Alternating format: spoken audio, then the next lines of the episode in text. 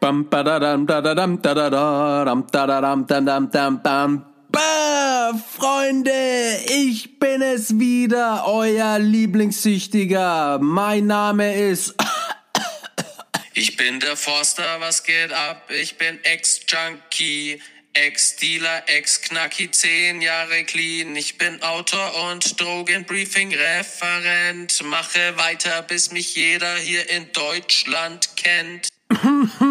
Oh, sorry, Bro, da hatte ich einen kurzen Autotune im Hals. Ich heiße euch herzlich willkommen zu Klartext. Ein Ex-Junkie packt aus. Achtung, Trigger, Trigger, sei gewarnt, lieber Freund. Es geht um Knast, Missbrauch, Drogeneskapaden.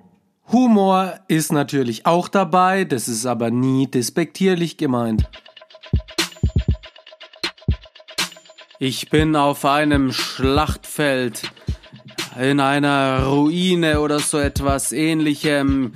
Ich habe ein Schwert in der Hand und vor mir kämpfen tausende Menschen. Es scheint eine Schlacht zu sein. Ein, ein Drache fliegt da hinten. Horch her, schau hin, da ist ein Drache. Kling, kling, kling. Hua, kling, kling, kling. Diejenigen, die gerade nicht erkannt haben, worum es sich heute handeln könnte, hergehört. Das waren Geräusche von zwei Schwertklingen, die gegeneinander schlagen während so einer Schlacht. Ich habe von einer Schlacht berichtet, weil da Schwerter benutzt werden. Mit glänzendem, prachtvollen Schwert meine ich nicht Penis, sondern wirklich ein Schwert.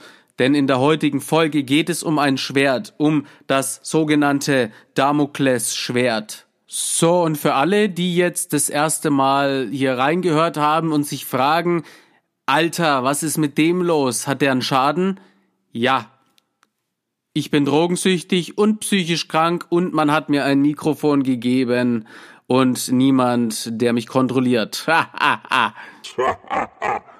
Dennoch möchte ich euch diese Weisheit vom sogenannten Damoklesschwert mitgeben. Viele wissen vielleicht gar nicht, worum es sich handelt, deswegen habe ich das Internet durchforstert und bin zu folgendem Ergebnis gekommen. Achtung, folgendes steht im World Wide Web, unter anderem bei Wikipedia. Das Damoklesschwert die Redewendung des Damoklesschwert geht auf eine alte Sage zurück. Damokles war ein Bediensteter am Hofe des Königs von Syrakus. Er war so begeistert von seinem König, dass er ihn ganz besonders lobte und als den glücklichsten Menschen der Welt bezeichnete. Da hatte der König eine Idee. Er wollte mit seinem Höfling den Platz tauschen und ihm den Thron überlassen. Doch zuvor hängte er ein schweres Schwert über den Thron auf, das nur an einem Pferdehaar befestigt war. Wann und ob das Pferdehaar reißen und das Schwert auf Damokles niederfallen würde, konnte niemand vorhersagen. Auf jeden Fall wollte König Syrakus seinem Diener Damokles damit klarmachen, dass überall Gefahr lauert und das Glück oft nicht lange anhält. Man kann sich also nie sicher sein, dass alles gut weiterläuft und spricht deshalb auch heute noch vom Damoklesschwert, das über den Köpfen der Menschen schwebt.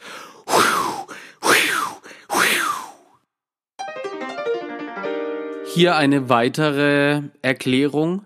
Damokles war der Legende nach ein Günstling des Tyrannen Dynosios oder Dynosios II. von Syrakus in der ersten Hälfte des vierten Jahrhunderts vor Christus. Die Anekdote vom Damoklesschwert ist auf Cyröklus Tyra Dispun, keine Ahnung. Auf jeden Fall, ob Damokles tatsächlich gelebt hat, ist nicht gesichert. Er wird als ein Höfling beschrieben, der mit seinem Leben unzufrieden war. Aha. Er beneidete den Tyrannen um dessen Macht und Reichtum und hob in seinem Schmeicheleien stets dessen Vorzüge hervor. Also so eine richtige Schleimbacke halt. Dynosios beschloss daher, Damokles anhand des Damokles-Schwerts die Vergänglichkeit, vor allem die seiner Position zu verdeutlichen. Der Herrscher lud Damokles zu einem Festmahl ein und bot ihm an, an der königlichen Tafel zu sitzen. Zuvor ließ er jedoch über Damokles Platz ein großes Schwert aufhängen, das lediglich von einem Rosshaar gehalten wurde. Rosshaar, da haben wir es wieder, Pferdehaar. Als Damokles das Schwert über seinen Kopf bemerkte, war es ihm unmöglich, den dargebotenen Luxus zu genießen, und schließlich bat er darum, auf die Annehmlichkeiten und die damit verbundene Bedrohung verzichten zu dürfen. Damokles hatte seine Lektion erhalten, dass Reichtum und Macht keinen Schutz vor Gefahren bieten, sondern diese verursachen. Diese Lehre wurde in zahlreichen Bildern und lyrischen Werken festgehalten, beispielsweise von Dominic Forster dem Großen. Ah nee, falsch, falsch, falsche Zeile. Beispielsweise von Horaz als Andeutung in den Carmina 3.1. Was auch immer das ist. Äh, das Damoklesschwert wird auch heute noch als Metapher der bestehenden Gefahr in einer scheinbar komfortablen Situation gebraucht. Cicero weist in seinem Damokles-Gleichnis jedoch auch darauf hin, dass Dionysios wegen dieser allgegenwärtigen Bedrohung gezwungen gewesen sei, seine Macht durch Unterdrückung zu sichern. Eine spannende Geschichte. Warum? Weil ich während meiner Drogenzeit, während meiner Dealerzeit gedacht habe, alles läuft super. Anderes Beispiel ist, alles läuft super, gute Noten in der Schule, kein Stress mit den Eltern und der erste Platz beim Sportfest ist dir sicher. Doch Vorsicht, lieber Freund, das Schwert des Damokles schwebt über deinem Kopf. Das heißt, dass die Glückssträhne bald zu Ende sein kann. Jeder kennt es. Und nochmal zurück zum Drogendealer-Dasein oder überwiegend zum Drogendealer-Konsumenten. Während ich mir alle möglichen Drogen geballert habe, dachte ich ja, ich bin der King. Ich habe mich ja für klüger als alle gehalten. Die Drogen Speed, Koks und Crystal verstärken natürlich das Ganze nochmal. Warum? Weil die Funktion der Droge extrem selbstbewusstseinssteigernd ist. Also Du denkst einfach, du bist der absolute King. Du kannst alles, du bist unantastbar, niemand kann dir irgendetwas tun. Und siehe da, es ging nicht mal zwei Jahre mit meinem Drogenverkaufen einher und schon wurde ich verurteilt. Also ich wurde ja verurteilt zu zwei Jahren, sechs Monaten Haftstrafe wegen eineinhalb Kilo Speed. Die waren ursprünglich mal zwei die hätten mich aber auch irgendwann mit 20 Kilo erwischen können.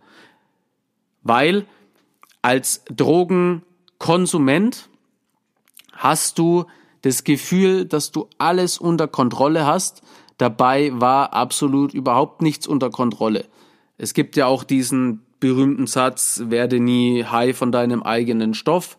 Und genau das habe ich aber ja natürlich gemacht. Weil ich war hochgradig am Konsumieren, schwersüchtiger Mensch.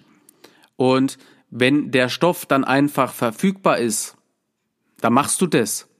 Also man muss sich vorstellen, mit 17 habe ich ja angefangen, Drogen zu nehmen. Und ich bin aber selber nicht an Drogen wirklich rangekommen. Es war damals zumindest mit meinen Umständen extrem schwer an Stoff ranzukommen und dann musste ich mich meistens immer auf den Thompson, also den Kumpel aus der Jugendfreizeit, verlassen. Ich habe den einmal im Monat gesehen und der hat dann so viel Drogen mitgebracht, dass das quasi gereicht hat.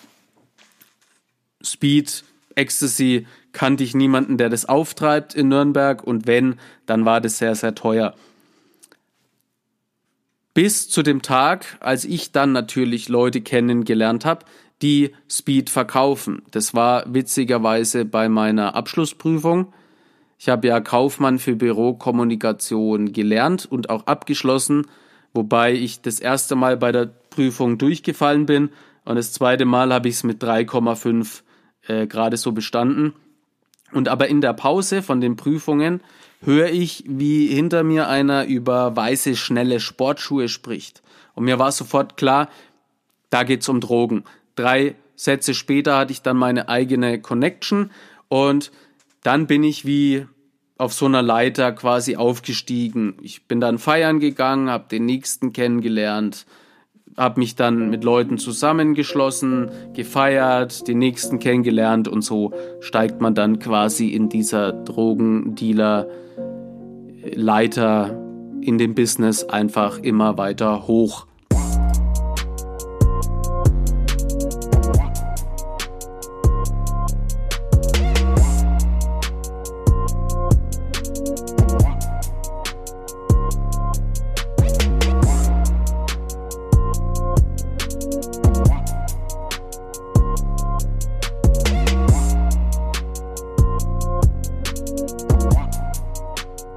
Also ich war quasi der Konsumierende, der dann zum Dealer geworden ist. Ich wurde zum Dealer im Übrigen, weil ich ja in der Schule der Spast und der Außenseiter war und im weitesten Sinne war ich immer auf der Suche nach Anerkennung. Ich habe festgestellt, dass ich das nicht schaffe, wenn ich bin, wer ich bin, weil als ich gewesen bin, wer ich war, als ich gewesen bin, der ich war, also der kleine Dominik, habe ich in die Fresse bekommen, wurde angespuckt, das war scheiße. Meine Eltern haben mir auch zu viel Lob quasi immer gegeben, also es war dann quasi so eine, ja, wie so eine Inflation, also ne, in der Schule haben sie mir in die Fresse geschlagen und haben gesagt, du Opfer, du Spast. Und zu Hause hat mir meine Mama erzählt, dass ich so schön bin und dass ich doch so ein hübscher Junge bin, ich bin doch ihr süßer Spatz. Ne? Und äh, Realität und das, was ich zu Hause erfahren habe, ja, hat nicht so übereingestimmt. Das war der ausschlaggebende Punkt, warum ich mich fürs Drogenverkaufen entschieden habe. Also im Prinzip war ich immer auf der Suche nach Anerkennung und ich wollte einfach nur Freunde finden.